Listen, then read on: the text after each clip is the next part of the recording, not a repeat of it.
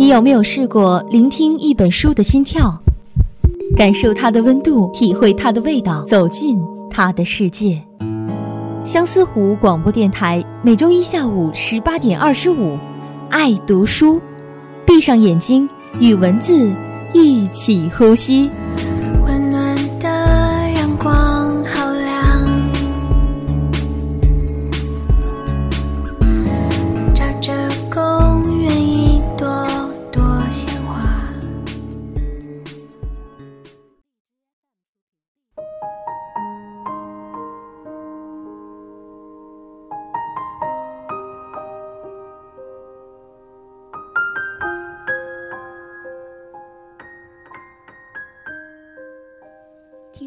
大家好，欢迎收听本期的爱读书，我是诗玉。今天的爱读书，诗玉要向大家推荐的是一本诗集，来自余秀华的《月光落在左手上》。这本书从余秀华近年创作的两千首诗歌中精选出来一百余首，它的永恒的主题包含亲情、爱情、生活的困难与感悟、生活的瞬间的意义等感动。他说。我希望我写出的诗歌只是余秀华的，而不是脑瘫者余秀华或者农民余秀华的。他说，诗歌以赤子的姿势到来，不过是一个人摇摇晃晃的在人间走动的时候，他充当了一根拐杖。诗歌一直在清洁我，悲悯我。二零一五年一月二十三号，余秀华的新书开售，是广西师大出版社的《月光落在左手上》。秀华说：“于我而言，只有在写诗歌的时候，我才是完整的、安静的、快乐的。其实我一直不是一个安静的人，我不甘心这样的命运，我也做不到逆来顺受。但是我所有的抗争都落空，我会泼妇骂街。当然。”我本身就是一个农妇，我没有理由完全脱离它的劣根性，但是我根本不会想到诗歌会是一种武器，即使是，我也不会用，因为太爱，因为舍不得。即使我被这个社会污染的没有一处干净的地方，而回到诗歌，我又干净起来。诗歌一直清洁我，悲悯我。有人说，这是一本还没读完就让人忍不住要和人分享的书。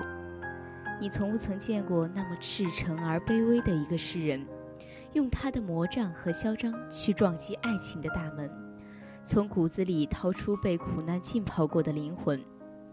总能想到一个漂泊在乡间、牧风、麦田、沟壑，一位含泪的沉默妇人，茶后有所期望的游走，再缓缓。不回田园，梳理属于他的寂寞、才华、荣耀。起初拿到这本书，翻开第一页，便讶于第一首《我爱你》，那么好读，那么耐读。依于脑中对诗歌的既定印象，词语本身就像珍珠，有每一颗独一无二的光泽和质感。穿起来不是为了佩戴和炫耀，是为了聚合，是为了找到家。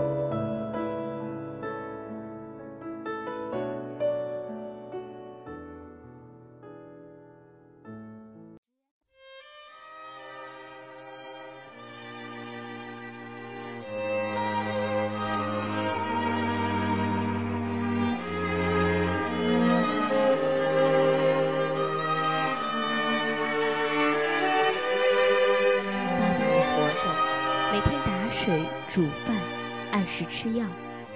阳光好的时候，就把自己放进去，像一块陈皮。茶叶轮换着喝，菊花、茉莉、玫瑰、柠檬，这些美好的事物仿佛把我往春天的路上带，所以我一次次按住内心的雪，它们过于洁白，过于接近春天。在干净的院子里读你的诗歌，这人间情事恍惚如突然飞过的麻雀，而光阴皎洁，我不适宜肝肠寸断。如果给你寄出一本书，我不会给你寄诗歌。我要给你一本关于植物的、关于庄稼的，告诉你稻子和稗子的区别，告诉你一颗稗子提心吊胆的春天，就是这热乎乎、赤诚的活的诗句，才让人一直愿意读下去。其实明眼人不难发现。余秀华的诗歌意象多是身边熟悉的动植物，这涉及到了古典诗歌复苏的问题。北京师范大学教授刘宁认为，人与自然之间的和谐对话关系是古典诗意和抒情性的基础。当古人感觉到自己依然活在自然之中，像一株从泥土中生长出来的树一样。并产生一种回归泥土的潜意识冲动的时候，感恩之心和高声吟诵的愿望便油然而生。在动植物身上可以感受到人性，在人的身上可以感受到植物性和动物性，这本身就是原初的诗，只要将它直接铺陈出来就行。余秀华的诗歌首先复活了古典诗歌的意象，他写母亲。他痴呆的女儿在田埂上嘿嘿的笑，口水湿了衣服。她嫁出去的梦破灭了许多年。他一抬头，女儿的白发绊了他一脚。他写父亲。第二次，他把他举到齐腰的高度，滑了下去。骂骂咧咧说：“去年都能举到肩上，过了一年就不行了。”第三次。我和他一起把一包麦子放到他肩上，我说：“爸，你一根白头发都没有，举不起一包小麦，是骗人呢。”其实我知道，父亲到九十岁也不会有白发。他有残疾的女儿，要高考的孙子，他有白发，也不敢生出来。农村、城市、古典、现代。在他的诗里，既没有边界，他也不会发出一老一少般的慨叹，所以，他写爱情、婚姻才会有这样明亮的诗句。如果我给你寄一本书，我不会寄我的诗歌，我会寄一本关于植物的书，告诉你稻子和稗子的区别，告诉你稗子那提心吊胆的春天。揪着我的头发，把我往墙上磕的时候，小屋不停地摇着尾巴。对于一个不怕疼的人，他无能为力。他的诗歌意象是古典的，但个体意识是现代的。在他的诗歌里，古典与现代的耦合相当自然，就好像是扁担挑着箩筐，斧头带着柄，茶壶配着盖子。无论我们多么喜欢在理解事情之前下判断，我们都应该先搁置余秀华诗歌质量的好坏来承认两点：一，人们需要从诗歌中获得感动；二，余秀华的诗歌提供了这种可能。余秀华的诗歌能打动人，这是毋庸置疑的。然而，人们往往急于想知道余秀华的诗歌到底好不好，其实这是很难回答的问题。因为首先要将余秀华放进当代诗歌的框架里，我们必须要有一个当代诗歌的框架。如果没有这个框架，我们至少得有张杰出诗人的名单。但很遗憾，这个名单经过当代诗人多年的争吵，仍然没有产出。耶鲁大学教授哈罗德·布鲁姆在《读诗的艺术》中说过：“读诗的艺术的初阶是掌握具体诗。”在月光里，最后一句，他们都黑了，如一副棺材横在他的身体里。另外一首诗的题目就是“我的身体里也有一列火车”，为什么有个“野”字？因为另一个诗人已经写过一首《身体里有一列火车》。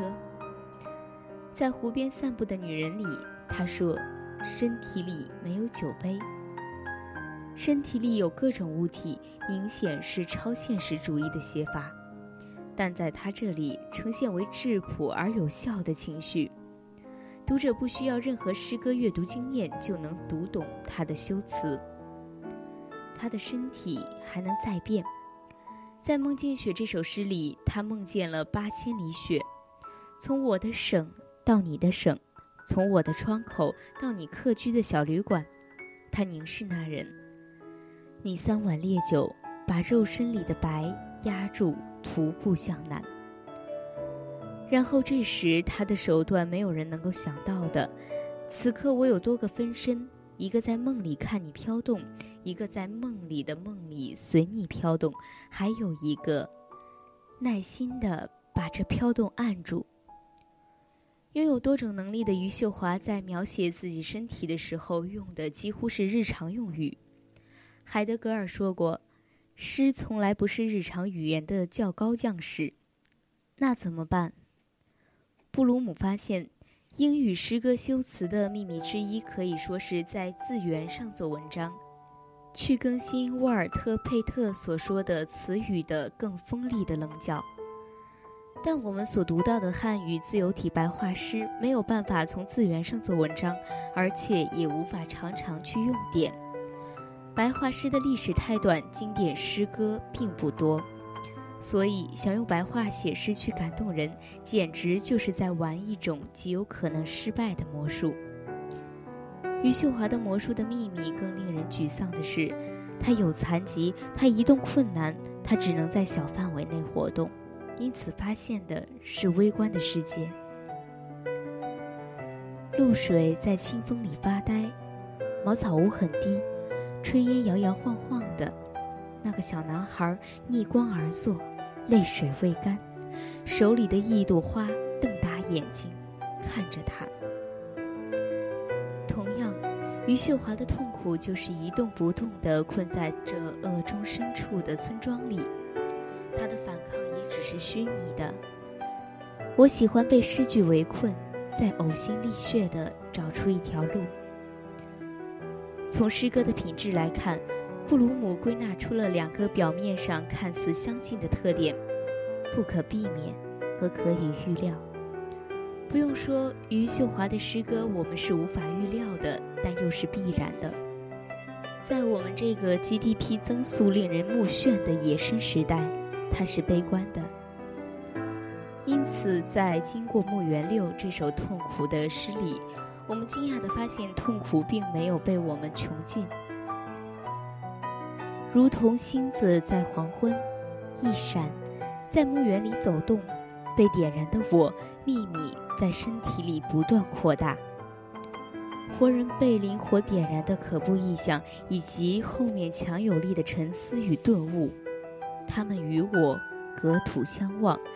站在时间前列的人，先替我沉眠，替我把半截人世喊进土里。让读者在颤栗中冰冷无言。这一切都源于他的计算方式。他至少有两首诗写宿命感。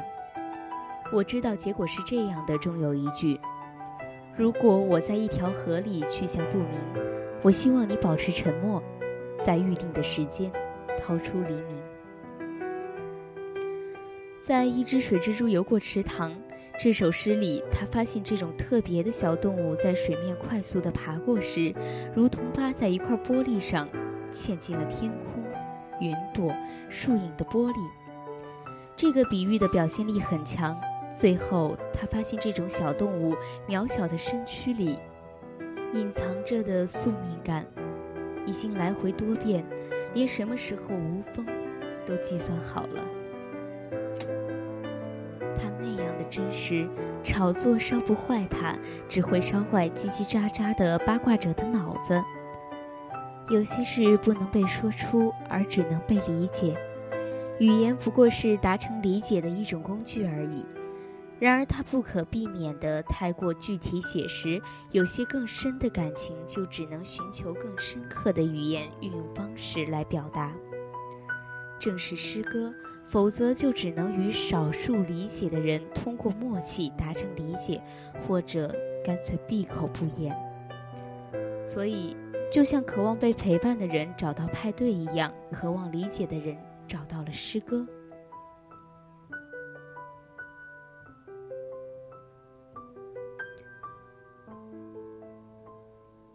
读其诗，真的有种摄人心魄的力量，被其诗的纯粹的情感所打动，落泪。好的文字总是以其真挚的情感打动人心，而这些情感无疑是建立在难以克服的生命体验中的，是后天的修饰、培养、训练所换不来的。余秀华的诗歌是纯粹的诗歌，是生命的诗歌，而不是充满装饰的客厅。